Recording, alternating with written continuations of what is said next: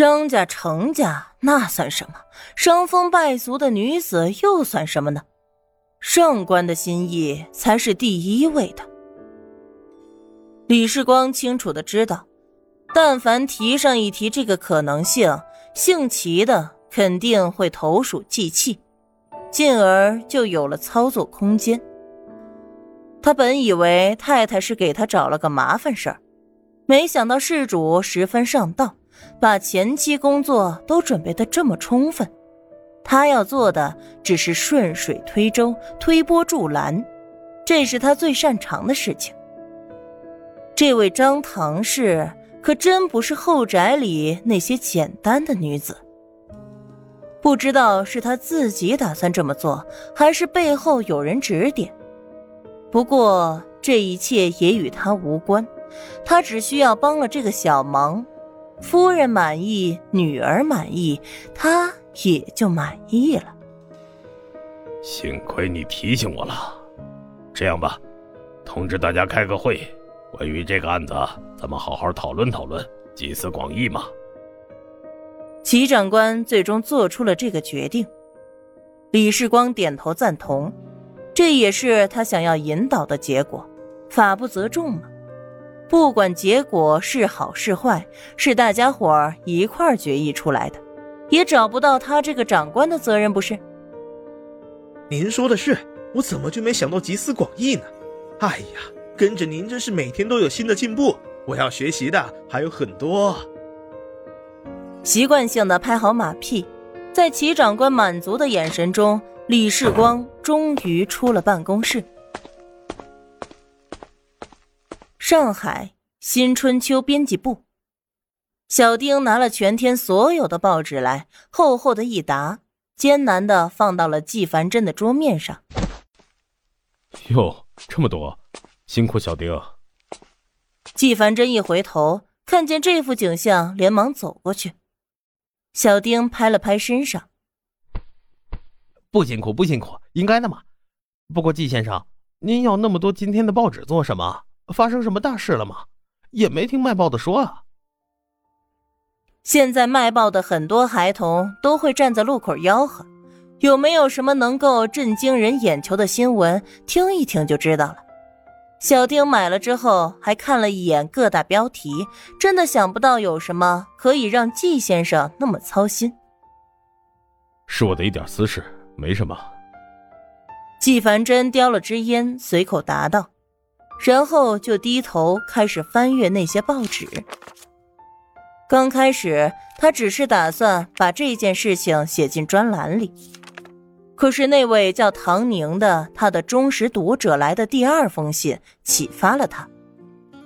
既然他遇到的困境如此之大，输的概率如此之大，那么就将这件事情扩大影响力，尽可能的搞成一个社会事件，引发大众议论，最终推动案件的公平进行。他在报业也不是籍籍无名之辈。不管是纪凡真的本尊，还是燕如之的小号，都有着一定的影响力。在他思索了一番舆论导向所产生的重要性之后，他就开始运作了。燕如之的小号虽然树敌众多，但相对而言收到的关注度也就更大。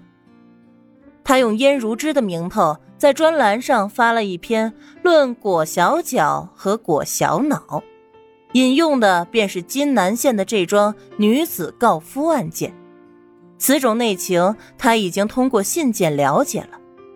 他在文章里仔细的分析议论了一番，强烈支持该女子告夫，强烈谴责女子内守旧的娘家夫家。最骚的操作是，他在文章的结尾点名骂了许多人。这些人都是在文坛有影响力的人，按照文人互骂的规律，有人点名骂了你，那你必然要写文章进行反击。这么多人被骂，势必会有更多的人出来反击他。再加上他骂的人拥有忠实读者拥簇。连带着这篇文章的热度不就跟着上去了？金南县的女子告夫案件势必要成为沪上顶流新闻。